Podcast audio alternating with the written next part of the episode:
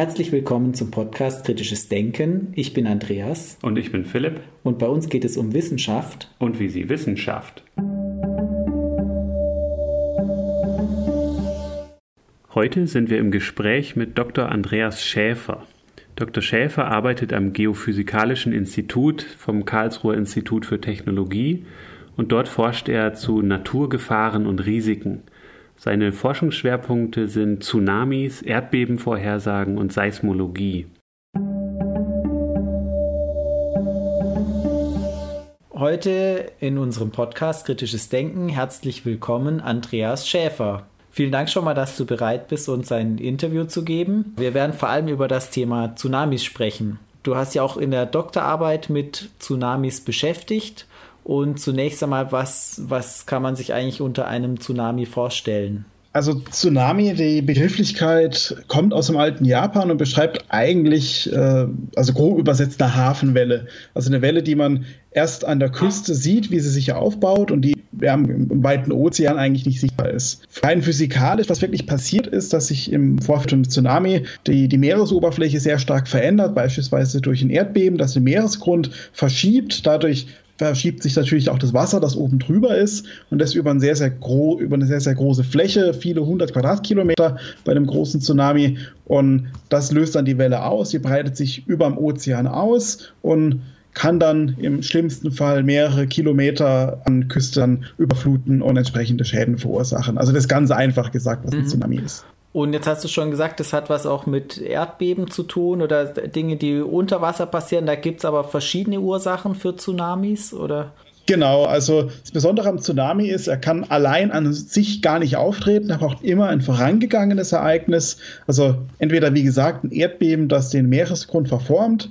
Die anderen Optionen, sage ich mal, wären beispielsweise Erdrutsche, die dann ähm, ja, große Menge Erdreich ins Wasser eintragen oder die schon unter Wasser stattfinden. Oder wenn ein Vulkan äh, explodiert und dann auch wieder Wasser verdrängt. Also alles, was groß, große Flächen Wasser verdrängt, kann einen Tsunami auslösen. Also auch ein Meteor, der beispielsweise in den Ozean einschlägt. Ja, wie, wie ist das, wie kann man sich das vorstellen? Die Größe der Tsunamiwelle oder die Wassermasse, die dann an Land läuft. Wovon hängt die ab? Vom, vom Erdbeben oder also vom Epizentrum, wie groß die Fläche ist, die da verschoben wird beim Erdbeben oder auch wie tief das Erdbeben unter der Erdoberfläche liegt?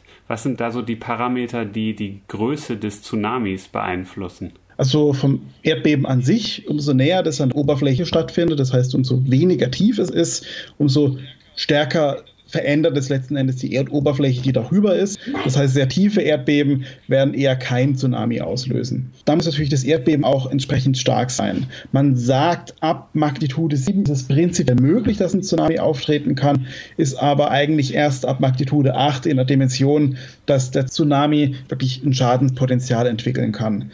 Die Magnitude ist, äh, die, die Richterskala zum Beispiel eine von denen, und da wäre jetzt 8 zehnmal so stark oder doppelt so stark? So, 32 mal so stark wie Magnituden. Zwischen ja. zwei Magnituden liegt circa ein Faktor 1000. Und genau, also was die Größenordnung angeht, also bei einem Magnitude 8 Erdbeben kann man sagen, 200 mal 100 Kilometer ein Stück weit deformiert wird, teilweise bis zu, sagen wir, 10 Meter über den Daumen gepeilt. Im Falle von Japan beispielsweise im Jahr 2011, der Bruch war fast 500 Kilometer lang, 200 Kilometer breit, was dann an der Erdoberfläche dann eine Deformation von 10, 20, sogar über 30 Meter gewesen ist und das dann über diese gewaltige Fläche wird entsprechend viel Wasser verdrängt mhm. und dann sagt man, die, die Welle, die sich dann aufbaut, hat, man sagt, eine lange Wellenlänge. Wenn die sich dann über den, den, Ozean ausbreitet, ist diese Welle so lang gezogen, dass man die mit bloßem Auge nicht erkennen kann. Teilweise mehrere hundert Kilometer. Erst wenn die dann auf die Küste zutrifft, wird diese Welle zusammengestaucht,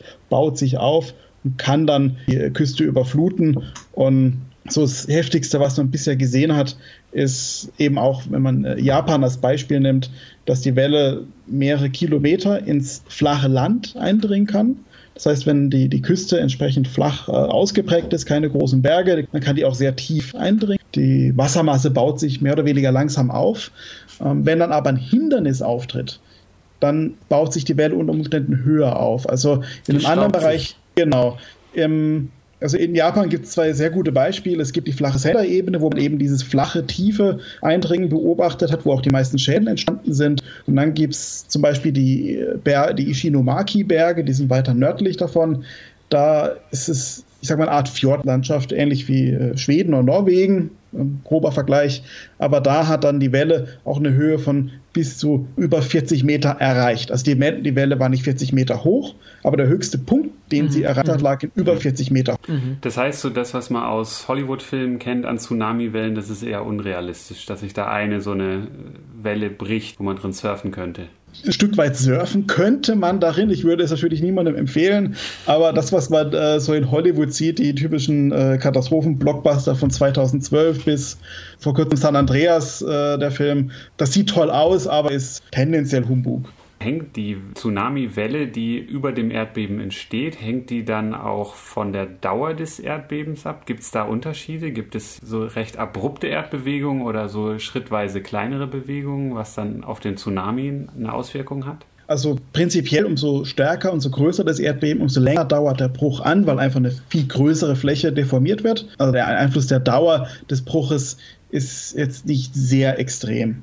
Also okay. ob das äh, Beben jetzt drei oder fünf Minuten braucht äh, auf die Welle an sich, hat das jetzt nicht unbedingt die große, den großen Einfluss. Die Frage ist eher, ob das jetzt von der einen Seite zur anderen hinüberbricht, ob das mehr oder weniger gleichförmig über die komplette Fläche bricht, dann hat dann die Welle eine, eine vielleicht eine Richtung vorgegeben. Also im, im Falle von 2004, dem großen Sumatra-Tsunami, da ist dieser Bruch von Süden nach Norden durchgewandert und hat dann eben eine andere, man sagt Direktionalität, also eine andere Richtungsweisung ein Stück weit darin. Aber wenn man es auf die ganze die, die Katastrophe an sich betrachtet, ist eigentlich der Einfluss unerheblich. Das ist dann eher wissenschaftlich interessant, wie dann genau Erdbeben mhm. bricht. Und du sagst die ganze Zeit, es bricht und sowas. Was bricht denn da genau? Das sind ja die tektonischen Platten, die sich untereinander schieben oder übereinander schieben. Oder wie würdest du das beschreiben? Genau, also ein Erdbeben ist allgemein äh, immer ein ein Bruch in der Erdkruste, also da zerbricht irgendwas. Und die, diese ganz, ganz großen Erdbeben entstehen nämlich dort, wo eine Plante unter die andere hinunterrutscht. Also es gibt ja bekannterweise verschiedene Erdplatten auf der Welt, die sich irgendwie ein bisschen bewegen. Mhm. Und da gibt es drei Möglichkeiten, wie die im Allgemeinen aufeinandertreffen können. Entweder sie rutschen parallel aneinander vorbei. Das ist, was zum Beispiel beim San Andreas-Graben der Fall ist, ganz berühmt. Dann gibt es äh, dort, wo sie auseinanderdriften, beispielsweise der mittelatlantische Rücken, ähm, wo im Grunde neue, neuer Ozeanboden immer wieder geformt wird. Und dann eben der dritte Modus, wo eine Platte frontal auf die andere draufknallt und wenn es dann die äh, ozeanische Platte ist, also ähm, ja, tiefer Ozean, die ist ein bisschen anders zusammengesetzt, die ist schwerer, dann hat eine höhere Dichte und rutscht deswegen unter die andere drunter. Also wenn Ozean und Landmasse kollidieren, geht immer der Ozean nach unten. Okay. Und daraus ergibt sich ja auch, die Wahrscheinlichkeit ist in verschiedenen Regionen unterschiedlich für das Auftreten entsprechender Ereignisse. Wie häufig sind überhaupt äh, große Tsunamis? Also wenn man jetzt allgemein von Erdbeben spricht, die Tsunami-Potenzial haben, also weit, sag mal, Erdbeben, die über Magnitude 18, im Mittel alle 18 Monate. Also alle 18 Monate haben wir ein Erdbeben, das wenigstens Magnitude 8 hat, ein Erdbeben der Magnitude 9 oder größer, circa alle 20 bis 30 Jahre. In letzter Zeit oder allgemein kann es natürlich vorkommen, dass die sich nicht ganz an diese Abstände halten. So hatten wir beispielsweise 2004 ein Erdbeben der Magnitude 9 und 2011 ein Erdbeben der Magnitude 9,1. Also da lagen jetzt nur sieben Jahre dazwischen. Dafür lag auf der anderen Seite das letzte Erdbeben vor diesem 2004er, das war in den 60ern. Also lag dann mhm. über 40 Jahre dazwischen. Mhm. Und Regionen, in denen eine besondere Gefahr besteht für große Tsunamis, das ist einmal Japan oder auch Indonesien oder welche Regionen sind da besonders betroffen?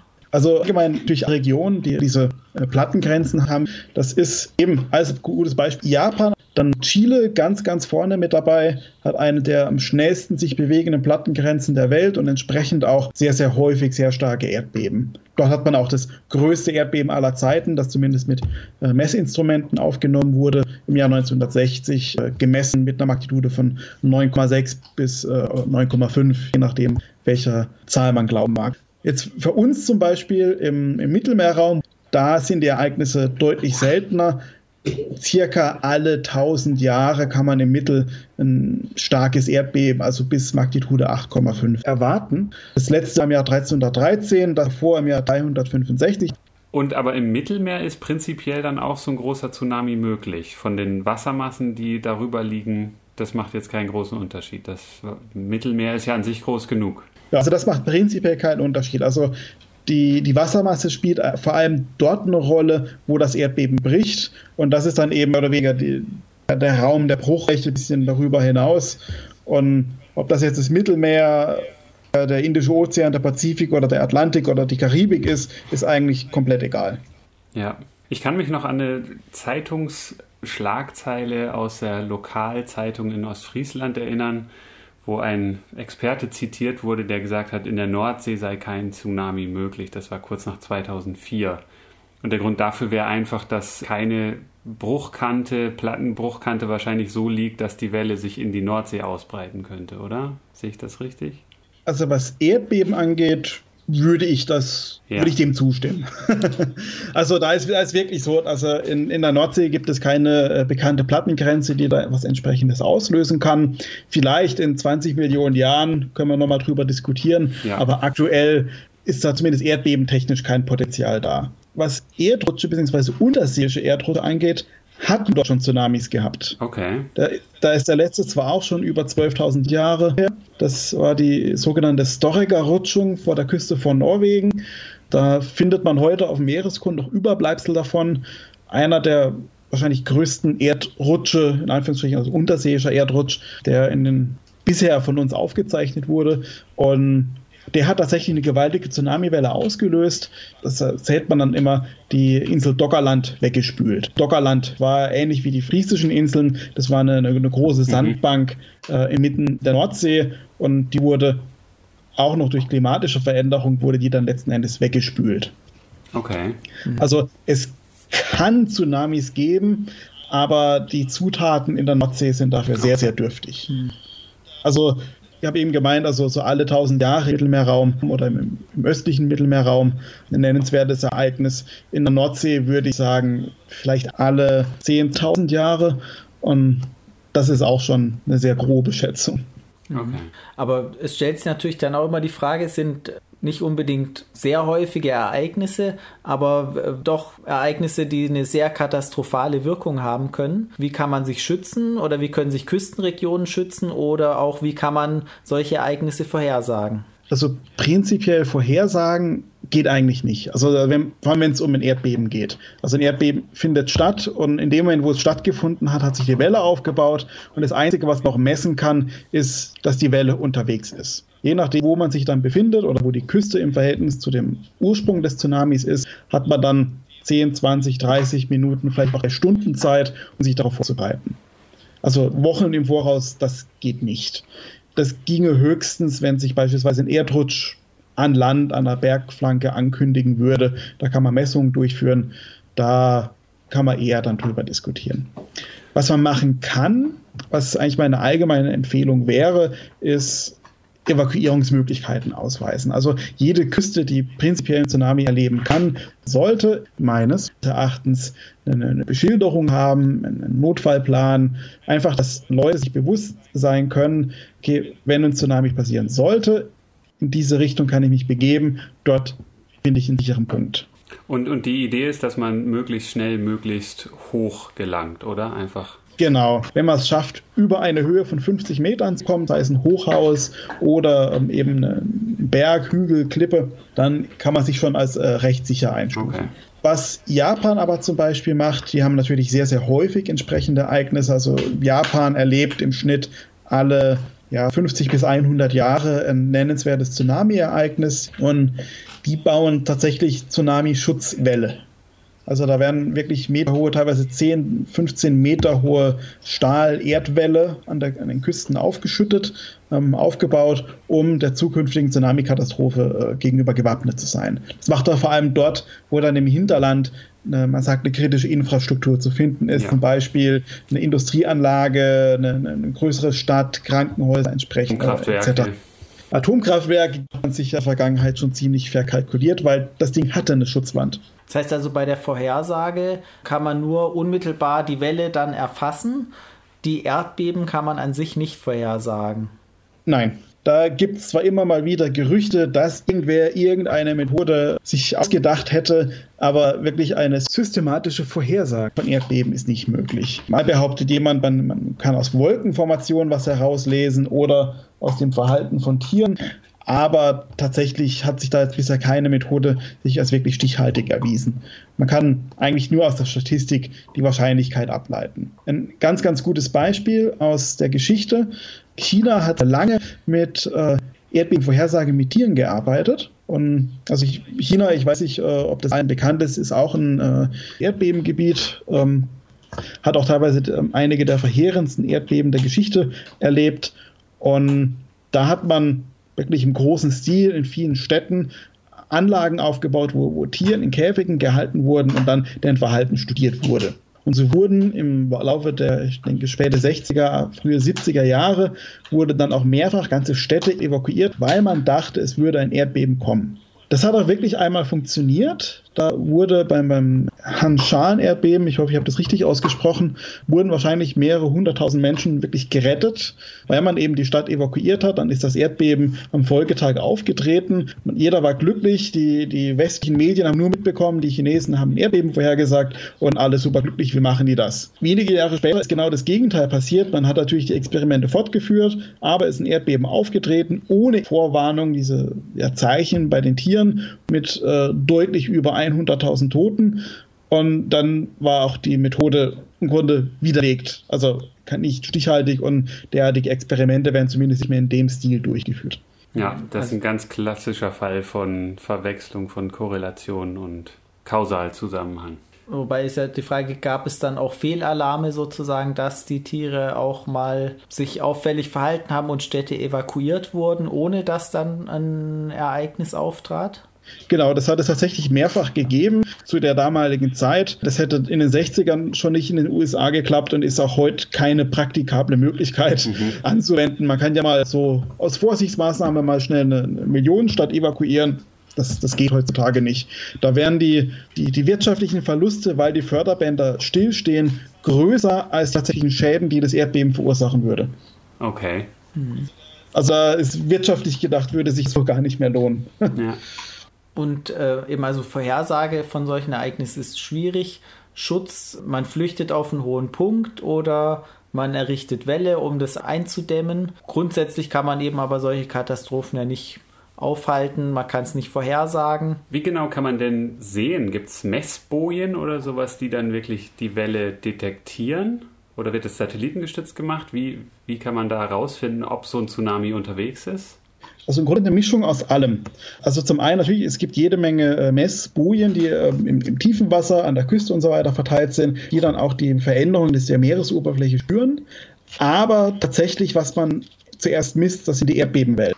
Und wenn die eine gewisse Stärke erreicht, beispielsweise in Japan, alle Supercomputer fangen dann an, das, den möglichen Tsunami, der daraus entstehen könnte, äh, vorherzusagen und dann die entsprechenden Küstengebiete ähm, ja, zu evakuieren. Wenn so ein Erdbeben unabhängig von einem Tsunami registriert wird und es hat eine gewisse Stärke, dann werden automatisch zum Beispiel Fahrstühle angehalten, äh, Kraftwerke fahren herunter, Züge werden angehalten, einfach um Schäden, die durch, weil man sich gerade in einer vulnerablen Situation befindet, beispielsweise eben in einem Fahrstuhl, die dann sein könnten, werden so versucht zu verhindern. Also da ist eine sehr, sehr großflächige Infrastruktur in Japan aufgebaut. Ja, und kann man auch so die Regionen, wo besonders gefährdet sind, vorhersagen? Du hast ja auch da Modelle entwickelt. Also man kann zum einen natürlich äh, die, die Geschichte angucken. Also prinzipiell kann man sagen, dort, wo in der Vergangenheit große Erdbeben stattgefunden haben, können auch in Zukunft große Erdbeben stattfinden. Die große Frage ist natürlich mit den Regionen, wo bisher noch keine gewesen sind. Da versucht man dann was zu finden. Also das ist, wo ein Erdbeben auftreten kann. Zusätzlich gibt es natürlich dann Orte, wo sich die, die Bodenbewegung durch die, die, Erschütterung des Erdbebens sich entsprechend gefährlich ausprägen kann. Das ist dort, wo man sich auf sehr, sehr weichem Bodengrund befindet. Also Mexiko-Stadt liegt als Beispiel, das liegt in einem ehemaligen Sumpfgebiet mit sehr, sehr weichen Sedimenten.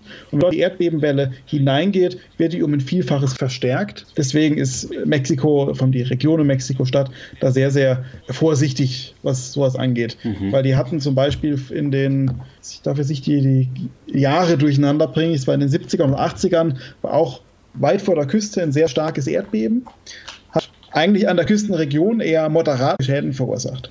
Aber dann an dem weiter entfernten äh, Mexiko-Stadt, eben weil das in diesem Talkessel liegt, sehr starke Schäden verursacht. Also das sind dann die, äh, die ortsspezifischen Effekte. Ich versuche das immer gerade ein bisschen aus dem Englischen zu übersetzen. Wir sagen ja. dazu die, die, die Side Effects. Okay, okay, also das sind so die Erdbeben. Und du hattest vorhin ja auch nochmal gesagt, äh, Erdrutsche können auch Tsunamis auslösen. Und ich denke da auch die ganze Zeit, der eine Fall, den ich in einer Dokumentation mal gesehen habe, auf den Kanarischen Inseln, da gibt es ein klassisches Beispiel. Der beliebte La Palma Tsunami, der wurde sehr gerne in den Dokus eine Zeit lang verwendet. Ja. Also tatsächlich, solche Ereignisse hat es in der Vergangenheit schon gegeben und sind eigentlich nicht unüblich, dass mal bei einem Vulkan eine, eine Flanke im Grunde abrutscht. Hat man schon am, am Ätna gesehen, zum Beispiel, wo man wirklich in der Gebirgsflanke sieht, da fehlt ein Stück. Das ist halt vor Jahrtausenden mal runtergerutscht zum Beispiel. Und so hat man eben auch auf den Kanarischen Inseln schon mehrfach beobachtet, dass eben sich die Gebirgsflanke von La Palma sich äh, langsam bewegt und dass sich dort ein Bruch abzeichnet. Ja. Äh, wann der letzten Endes stattfindet, ist natürlich wieder was anderes, aber die Möglichkeit ist da und mit hoher Wahrscheinlichkeit wird das auch eintreten. Das kann in zehn Jahren sein, das kann morgen sein oder auch erst in 400 Jahren. Das Ereignis an sich ist möglich. Was in der Dokumentation bzw. in der Studie, auf der diese Dokumentation aufgebaut wurde, nicht berücksichtigt wurde, war, wie sich die Welle ausbreitet. Mhm. Wellen eines Tsunamis, also eines klassischen Erdbeben-Tsunamis, die werden als Flachwasserwelle bezeichnet, wo eben die Wellenlänge sehr, sehr viel größer ist als die Meerestiefe. Das ist vor allem dort richtig, wo das, die, die Welle sich im tiefen Wasser ausbreitet. Ist ein bisschen paradox zu sagen, ja, die Flachwasserwelle im tiefen Wasser, mhm. aber gerade dort ist eben die Wellenlänge viele hundert Kilometer lang äh, und bei einer Tiefe von im Schnitt äh, vier bis sechs Kilometern ist das natürlich ein entsprechendes Verhältnis, wo man die, dieses Modell verwenden kann. Das funktioniert allerdings nicht wenn das Wasser nicht großflächig verdrängt wurde. Mhm. Und das ist im Fall von so einem Hangrutsch, wie es bei dem Lopalma-Tsunami der Fall wäre, eben nicht, nicht der Fall. Okay, das heißt, es ist gar nicht klar, ob das dann zu einem Tsunami kommen würde, oder? Doch, also ein Tsunami wird definitiv auftreten, wenn das in das Meer hineinrauscht und die Welle wird vor allem für die Kanarischen Inseln und ich würde sagen für die westafrikanische Küste sehr gefährlich werden. Am schlimmsten natürlich für die Kanarischen Inseln, weil diese Welle, die wird direkt am Anfang, die kann gerne über 100 Meter hoch werden, je okay. nachdem, wie groß dieser Hangrutsch ist. Das ist wirklich ein gewaltiges Katastrophenvereignis für den Ort. Mhm. Was allerdings in dem Modell damals nicht richtig berücksichtigt wurde, ist, wie diese, äh, diese Tsunami-Welle dann im tiefen Wasser ihre Energie verliert. Der Auslöser ist punktuell, könnte man fast sagen, im Vergleich zu einem großen Erdbeben. Mhm. Und die, diese Welle verliert sehr, sehr viel mehr Energie im tiefen Wasser, als wie es Erdbeben-Tsunami tut. Also diese Doku hat zum Beispiel die große Überflutung in Irland oder noch über fünf bis zehn Meter in New York und so weiter. Das ist nicht möglich. Okay. Mhm. Dafür müsste schon sehr viel mehr in das Meer hineinrutschen. Also da wäre man wieder in so einer Dimension, was vor über 10.000 Jahren in der Nordsee passiert ist, wo wirklich, ich kann es gar nicht in Zahlen fassen, also eine ein Vielfaches, ein, ein Hundertfaches dessen, was die Insel ausmacht, müsste sich da in Bewegung setzen, um so einen gewaltigen Tsunami über so eine Fläche transportieren okay. zu können. Und dann in, in anderen Dokumentationen habe ich auch schon äh, Fälle beschrieben äh, gehört von so großen Wellen, weiß nicht, ob man das dann auch Tsunami nennt, in so Buchten, wo dann auf der einen Seite ein Erdhang ins Wasser rutscht und dann zum Beispiel so ein Fjord hoch oder sowas, auch eine 100 Meter hohe Welle oder sowas in der Größenordnung produziert. Da gäbe es einige dokumentierte Fälle. Ist das so? Genau, das ist durchaus möglich, hat man auch schon oft beobachtet. Äh, glücklicherweise sind Orte, wo ja, ich sag mal, so eine Topografie, so eine, so eine Fjordlandschaft vorherrscht, sehr spärlich besiedelt. Mhm. Hm. Also der berühmteste Fall äh, war in Alaska. Da hat auch, glaube infolge von einem Erdbeben kam es zu einem Hangrutsch. Der ging eben in den Fjord hinein und hat im Grunde alles Wasser aus diesem Fjord an dem Punkt erstmal rausgeschoben. Und das ist auf der anderen Seite des Tals, also nur wenige hundert Meter eigentlich davon entfernt, äh, ist das auf die andere Seite hochgeschwappt mhm. und hat, ich glaube, 300 Meter Höhe erreicht. Also wow. auf der anderen Talseite, wie eben das Wasser hochgerutscht ist. Also kann ich mir so vorstellen, wie wenn, wenn ich in die, in die volle Badewanne einsteige und das Wasser kommt auf der anderen Seite wieder raus. Genau. Okay. Und natürlich, die, die Welle breitet sich oder fließt dann auch den Fjord hinunter, aber gerade wenn es dann in, ins Meer hineingeht, da verliert die ganz, ganz schnell ihre Energie. Da ist es dann vor allem tragisch für Anwohner oder generell alle ganz Werte lokal. befinden. Aber ist eher selten. Ich glaube, mit Video aufgezeichnet hat das, glaube ich, auch noch niemand, zumindest nicht in der Dimension. Ja. Die, der Klimawandel spielt ja eine Rolle für das Auftreten von solchen Naturkatastrophen. Jetzt im Fall von Tsunamis, wenn der Meeresspiegel steigt, macht das für Tsunamis einen Unterschied? Keine nennenswerten, würde ich jetzt mal sagen. Also der, der Meeresspiegel wird vielleicht um Meter steigen oder so. Das ist für den Tsunami eigentlich unerheblich. Der Klimawandel, er läuft ja langsam ab. Also bis wir diese Meterveränderung haben, das ist prognostiziert aktuell bis zum Ende des Jahrhunderts. Mhm. Und bis dahin wird sich natürlich unsere Küstenlandschaft verändern. Man wird andere Küstenschutzmaßnahmen ergreifen. Also wenn ich jetzt zum Beispiel an die äh, französische Atlantikküste als klassisches Beispiel denke, wo ja generell äh, große Wellen auch auftreten, einfach weil der Atlantik auch gerne ein aufgewühlter Ozean ist. Da wären zum Beispiel die allgemeinen Küstenschutzmaßnahmen für den normalen Tsunami, für den kleinen, vollkommen ausreichend schon. Okay. Und wenn sich dann eben die Küste wie beispielsweise in Frankreich oder anderswo auf der Welt ohnehin an den Klimawandel anpasst, dann ist das für den Tsunami wie gesagt, vollkommen unerheblich. Und, und so Parameter wie die Wassertemperatur, hat die auf die Ausbreitung einen nennenswerten Effekt oder auch der Salzgehalt? Nee, angenehmerweise ist das nicht der Fall. Das heißt, da kann man einfach Wassermasse gleich Wassermasse ansehen. Für den Tsunami-Forscher ist das gleich. Das könnte Süßwasser sein, das Wasser könnte 60 Grad haben, es könnte 10 Grad haben, aber die Temperatur ist ja. egal. Das ist dann, hat dann eher Auswirkungen auf, auf sowas wie Hurricanes, die dann von der Wassertemperatur gespeist werden. Genau. Ja, du bist bei Twitter und Facebook, bist du auch im Internet aktiv, auch zum Thema Verschwörungstheorien. Teilweise betreibst du Aufklärungsarbeit. Genau, also ähm, ich würde jetzt nicht direkt sagen äh, Verschwörungstheorien, es ist eher Falschwissen oder Angstmacherei, die ich versuche ein Stück weit zu bekämpfen. Hast du da gute Beispiele? Was sind denn solche typischen Befürchtungen, die man sagen würde, sind einfach unrealistisch oder? Ja. Wäre wär da nicht zum Beispiel diese Dokumentation über den La Palma-Tsunami, ist das ein gutes Beispiel? Prinzipiell ja, wobei die Dokumentation an sich trotzdem in die richtige Richtung weist. Ich würde die jetzt nicht als ein Negativbeispiel dahinstellen. Da war einfach zum Zeitpunkt, als die Dokumentation gemacht wurde, war die, die Sachlage vielleicht ein bisschen anders. Okay. Das Problem ist eher, dass Leute natürlich viel mehr im Internet unterwegs sind und wenn man sich über Katastrophen schlau macht, findet man natürlich jede Menge Quellen dazu. Und wenn man anfängt, vor allem wenn man erst seit kurzem anfängt, die Sache zu beobachten, dann und man, man, man sieht im Grunde jede Woche oder teilweise mehrfach am Tag oder Tage hintereinander, dass irgendwo was stattfindet und da kommen viele schnell den Gedanken, ja, oh Gott, das sind ja so viele Trophen, das werden immer mehr und die, die Welt geht zugrunde und so weiter. Tatsächlich ist es eigentlich nur dieser mediale äh, Bias, wie man dazu sagt. Also die Leute haben das davor nicht nennenswert wahrgenommen und in dem Moment, wo sie sich dafür interessieren, darüber informieren, stellen sie fest, da ist ja ganz, ganz viel. Das war ja vorher nicht so und schlimmer. Das ist eine Informationslage hat sich verändert. Man erfährt prinzipiell mehr, was in der Welt passiert.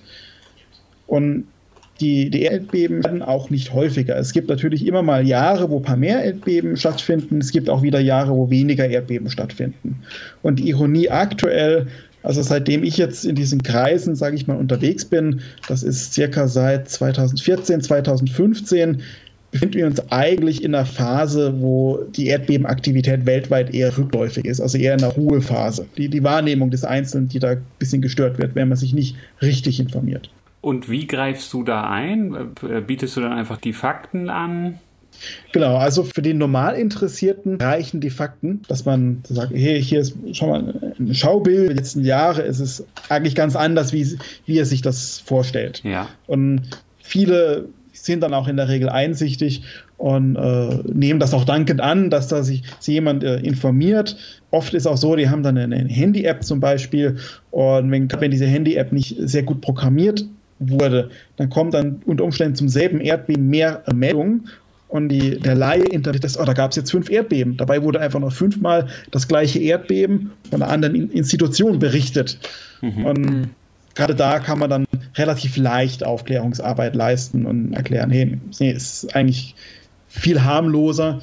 Es kam zwar zu einer Katastrophe, aber es war nicht so viel, wie du dir unter Umständen gerade ausmalst. Okay. Dann gibt es aber auch welche, die sehr vehement gewissen Überzeugungen anhängen. Ich würde sagen, das kommt so ein bisschen aus der, äh, ich vertraue dem Staat nicht, ich vertraue staatlichen Institutionen nicht. Äh, man sagt, also gerade im Erdbebenbereich sagen viele, sie vertrauen dem USGS nicht, also dem amerikanischen geologischen Dienst, der auch die Erdbeben aufzeichnet.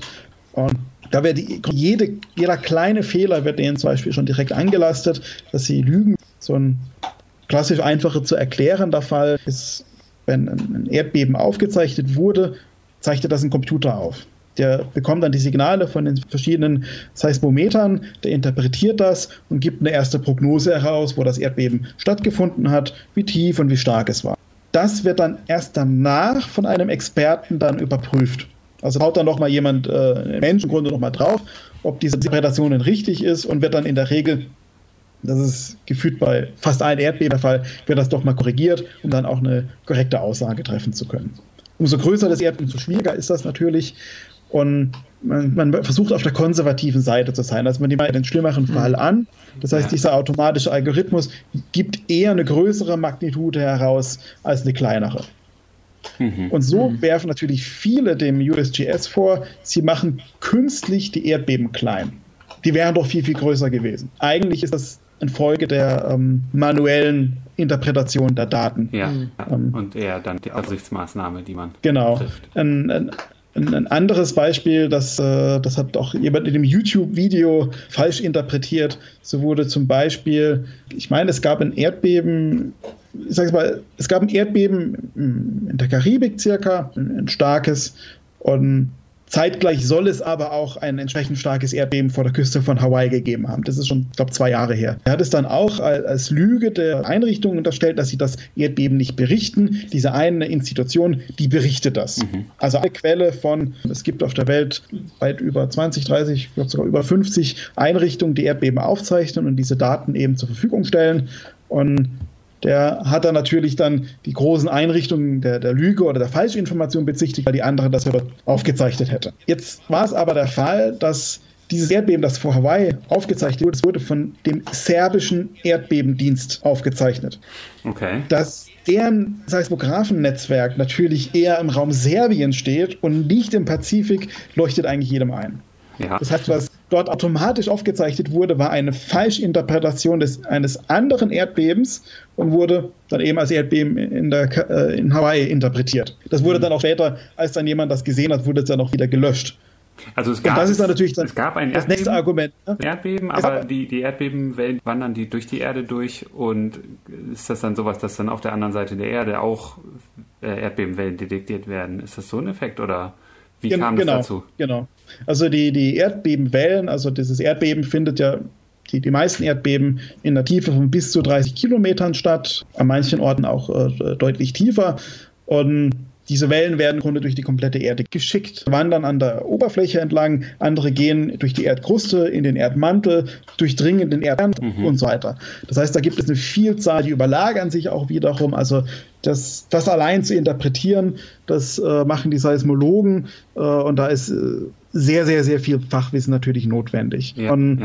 Die Computeralgorithmen sind natürlich auch nicht perfekt. Sie werden immer besser, aber da können trotzdem, wie gesagt, äh, Fehler passieren, wie das eben einfach an den falschen Ort, mit einer falschen Tiefe und so weiter gesetzt wurde. Das passiert vor allem eben den Einrichtungen, die keine guten Filter haben und die ihre Netzwerke nur in, in einer bestimmten Region haben, wie beispielsweise serbisches Netzwerk ist natürlich Serbien oder vielleicht auch ein bisschen darüber hinaus äh, Balkanregion.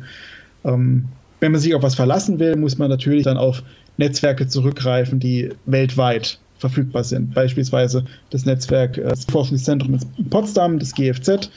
Die haben ein Netzwerk, das nennt sich Geophon und die können weltweit Erdbeben aufzeichnen und das ist auch eine der zuverlässigeren Quellen, wenn es um Erdbebendaten geht. Okay. Also die haben zum Beispiel das Erdbeben an Hawaii nicht aufgerechnet, weil es das einfach nicht gegeben hat. Mhm. Und, und wie weit gehst du da bei deiner, in Anführungsstrichen, Aufklärungsarbeit oder Fact-Checking-Arbeit? Da kommen ja wahrscheinlich auch, wenn du dich im Internet bewegst, relativ kuriose Geschichten. Was mir gerade einfällt, ist dieses amerikanische Forschungsprogramm HARP, wo dann auch Erdbeben scheinbar willentlich herbeigeführt werden können. Schaust du dir sowas auch an? Ich versuche es zu vermeiden, weil das mir das ein Stück weit mittlerweile echt meine Nerven zu schade sind, weil das die Leute, die an Hab glauben, das hat eigentlich fast schon was Religiöses. Ja. Das ist wie Chemtrails. Diese Leute, die an sowas glauben, die kommen alle aus dem ähnlichen aus dem ähnlichen Gemütskreis. Äh, Leute, die an Hab glauben oder auch äh, so an die flache Erde, die können auch selber nicht argumentieren. Die kommen dann immer mit irgendeinem YouTube-Video, da hat es doch einer erklärt. Ja. Aber das selber nochmal wiederzugeben, versuchen, es selbst zu verstehen, das tun sie nicht. Die, die glauben das einfach, was irgendwer dort behauptet. Mhm. Und für, für viele ist es auch einfacher vorzustellen, dass eine, eine, eine, beispielsweise eine amerikanische Regierung Erdbeben in, irgendwo auf der Welt verursacht, anstatt das einem natürlichen Prozess zu ver ja. Klimawandel, was auch immer. Also da ist einfach der, der, das Misstrauen gegenüber jeglichen offiziellen Institutionen ist da so fest verankert bei diesen Leuten, dass man da eigentlich gar nicht anfangen muss zu diskutieren. Und die, die möchten auch nicht diskutieren. Die, die erfreuen sich wahrscheinlich in ihrer eigenen Community leben. Sie bestärken sich gegenseitig darin. Ich muss zugeben, ich war vor ja, circa einer Woche in einer deutschen Facebook-Gruppe, äh, die sich mit Harp, Chemtrails und der Klimalüge auseinandersetzt. Mhm. Bis ich da aufgrund meiner Diskussionsbereitschaft dort ausgeschlossen wurde. Ah, okay. Das heißt auch alle Stimmen, die Geschichte, die da erzählt wird und in die Echokammer erzählt wird, äh, die der widersprechen, die werden dann einfach ausgeblendet. Genau, also für die Leute gibt es nur drei Arten von Menschen. Es gibt die Menschen, die glauben dasselbe wie sie, das sind die Guten. Dann gibt es die Schlafschafe, wie sie sie selber nennen. Das sind die, die einfach nichts von Hab und so weiter wissen, es nicht interessiert. Und dann gibt es die Trolle, im Idealfall von der Regierung bezahlte Trolle, so wie man mir das unterstellt hat, die ja von der Regierung bezahlt werden, Hab zu vertuschen. Ja, also da hat man wenig Chancen dann auch an die ranzukommen mit guten Argumenten. Ja, also und auch die, auch wenn, man, also wenn man sich so eine Facebook-Gruppe aufhält, die Profile, die am vehementesten solche Ideologien verbreiten, das sind auch die, die ja seltsam anonymsten sind. Das heißt, da ist kein richtiges Foto der Person drauf, das ist teilweise auch gar kein richtiger Name. Ich will jetzt nicht sagen, es sind Fake-Profile, aber es sind entstellte Profile, wo man kein Individuum mehr konfrontieren kann. Auf meinem Profil sieht man wenigstens ein Foto von mir, man sieht meinen Namen, also ich trete da als ich selbst auf. Die Leute, die dort sind, ja, genießen ihre Anonymität, um ihre Ideologie zu verbreiten. Okay. Ja, ich denke, jetzt haben wir auch viel erfahren vom Thema Tsunamis bis hin zu Aufklärungsarbeit im Internet. Und wir hatten auch vor kurzem eine Episode zum Thema Verschwörungstheorien, wo es eben auch um das Thema geht, wie äh, kommt man an Menschen ran, weshalb schreibt man immer zufälligen Ereignissen gerne Ursachen zu und ähnliches. Aber auch eben das Tsunami-Thema hat uns jetzt auch sehr interessiert und ich denke, ja. wir haben alle viel erfahren. Ganz herzlichen Dank dafür. Ja, vielen Dank, Andreas. Ja, gerne. Ich danke euch. Danke. danke Vielen Dank fürs Zuhören. Wenn euch die Episode gefallen hat, dann empfehlt uns gerne weiter, gebt uns 5 Sterne Bewertungen auf dem Podcast-Portal eurer Wahl. Liked uns auf Facebook, folgt uns auf Twitter und wenn ihr Kommentare oder Feedback habt, benutzt die Kommentarfunktion auf unserer Webseite oder schickt uns einfach eine E-Mail. Und wenn ihr den Podcast unterstützen wollt, dann freuen wir uns. Ihr findet Möglichkeiten dafür auf der Homepage